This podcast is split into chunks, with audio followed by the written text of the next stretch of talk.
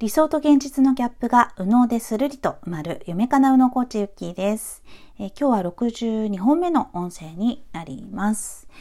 えっ、ー、とね、最近ね、えー、本当に、あの自分と向き合うとかね、自分軸で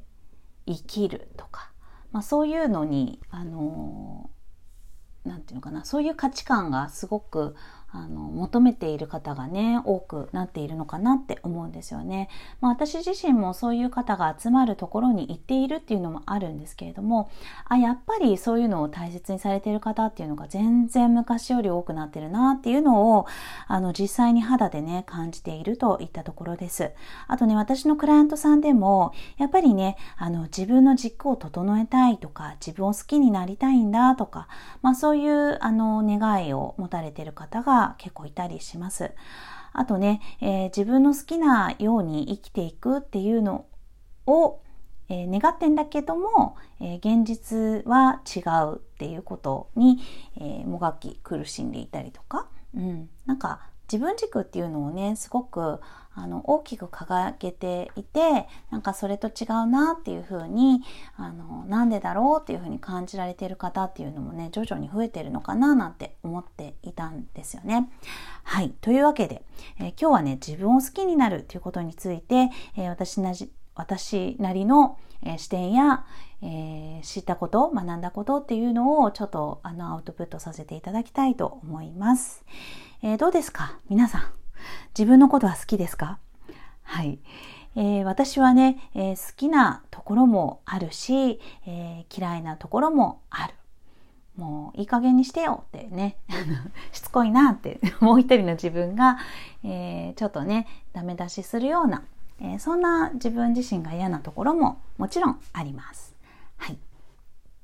でもね、あのやっぱり今コーチングをやっていて、えー、ま、私のね、やっているコーチング学んでいるのは、えー、陽気大成さんっていう方のね、えー、本当にマインドブロックとか、あの、自分の中にあるね、こう、何ですか、その、マインドのブロックとなって引っ張っているようなものっていうのを解放するというような、あの、そういうね、結構深いセッションもできる方の、あの、元についているので、本当にね、えー、こうなりたいというね、ゴール設定して終わりみたいな感じではなく、結構丁寧に扱うセッションなんですよね。はい。だから、あの、本当にね、ゴール掲げて行動すればいいじゃないかっていうような方にはね、もうそれでいいと思うんですけれども、あの、私はね、やっぱりセッションをあのわざわざやるのでありますからね、えー、自分でできないところっていうのが入ってわざわざお金払う価値があるのかなって思うんですよ。で、あの、もちろんね、ゴール設定を自分でね、こう高く上げられないとかね、えー、いうのもあるから、こう、あの、あとね、自分で、こう、習慣化っていうのかな、なんかこう、行動ができないから誰かに管理してほしいみたいなので、えー、コーチをね、頼む方もいらっしゃるとは思うんですけれども、あの、私がね、求める、その、コーチング、その夢かなうのコーチングでは、やっぱりね、自分自身に寄り添う、本当の意味でのこの自分軸を整えるっていうところも、えー、そういう視点をね、ちゃんと自分で持てる人を育てたいっていうのがありますし、自分自身もそういうふうに育てていきたいっていうふうに思っています。まあ、要は、もうちょっとわかりやすく言うならば、本当にね、えー、自分の、まあ、わかりやすく言うならば、長所も短所も、えー、それもあって、ありがたいとかね、えー、生まれ変わってからもこの私でいたいとか、あの、悪いところも含めてね、うん、あの、この顔や容姿や、ね、ちょっと私はスタイルとかあんまり、あの、なんだろうな、ちょっともうちょっと足長くなりたいなとかね、欲はいっぱいありますけれども、うん、あの、そういうのもね、含めて、え、この私になりたいっていうふうに思えるぐらいの自己肯定感ですね。えー、ここをね、えー、目指せたら、あの、いいなって思っているんですよね。本当の意味での自分自身を愛する、えー、自己愛ですよね。えそこにね、あのたどり着いて、で、これたどり着くだけじゃなくて たどり着いて、なおかつ、もっと自分、こんな私、こんなに素敵な私だからもっと誰かのために役に立てるはずっていうふうにね、えー、そう思えるっていうのが、あの、本当のこの命を授かっている、あの、価値というか、命を、えー、生かすっていうね、えー、そういうところにつながるのかななんて思うんですよ。はい。で、まあ、ちょっとね、大げさというか、まあ、大きなことをね、言っているかもしれないんですけれども、この大きなことっていうのも、思わなければ、絶対1年後も2年後も、3年後もね、あの、ほぼほぼそんな変わらないと思うんですよ。毎もう大人になっちゃったら身長も伸びないし、まあ悪くなる方向で変化するとかはね、きっと体調とかね、なんか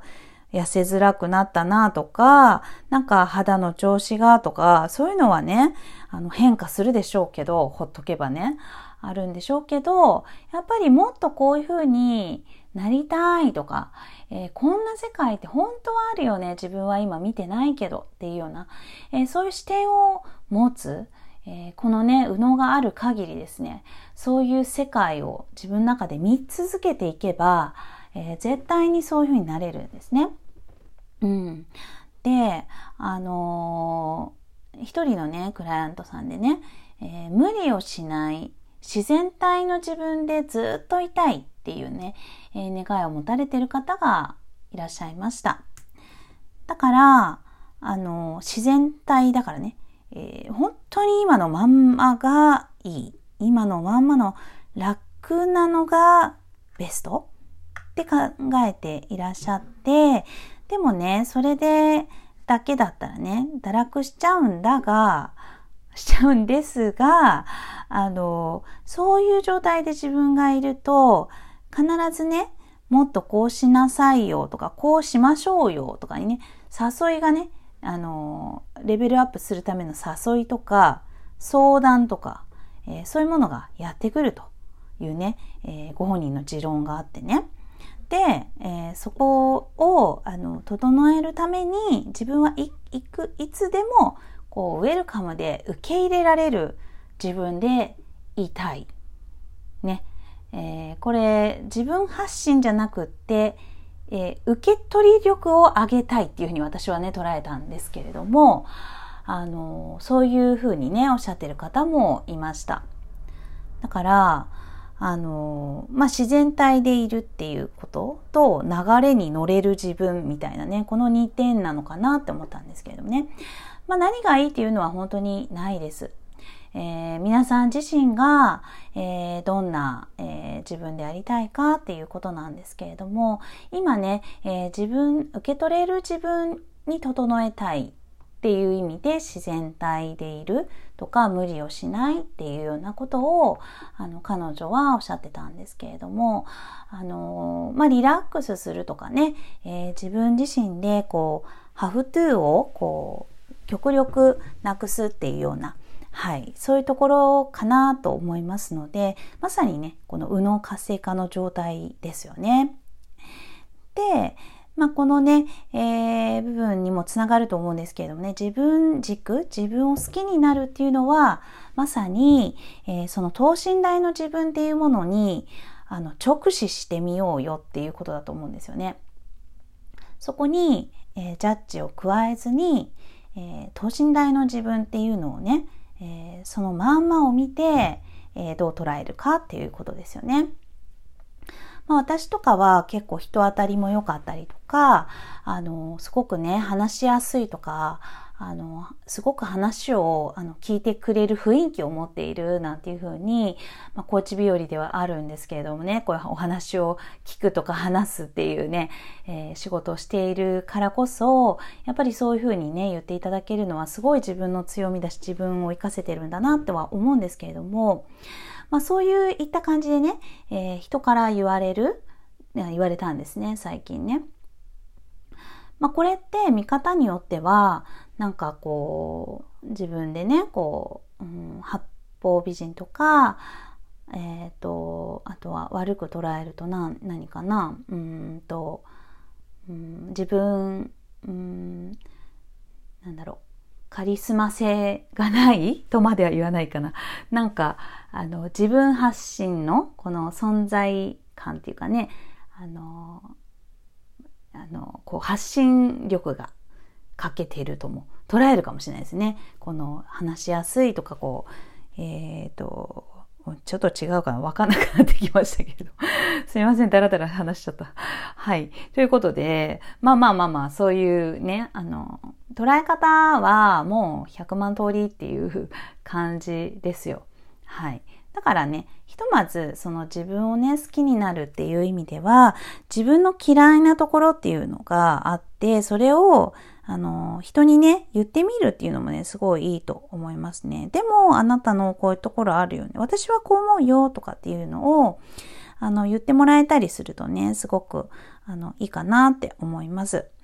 なんかね、これってやっぱり見方の問題で、えー、自分がどれだけ、どういうふうな、えー、いい悪いじゃなくてね、えー、いろんな角度からの見方ができるかっていうので、え変わってくると思うんですね。私もね、やっぱりこういう仕事してるからこそ、えっ、ー、と、一つのこ物事を、あの、多面的に見るっていう、それを言葉にするっていうのが、えー、できるようになってきました。えー、最初はできなかったですね。で、いろんな人の言葉っていうのを拝借してね、えー、あ、そういう見方もあるんだ、そういう言葉も使えるんだっていうのをもう蓄えて、えー、いろいろ使ったりとかもしてます。うん。なのでね、えー、人の力を借りるっていうのもね、すごくいいと思いますので、えー、ぜひ、え、またね、私もそういう機会をね、作ったりしたいなと思います。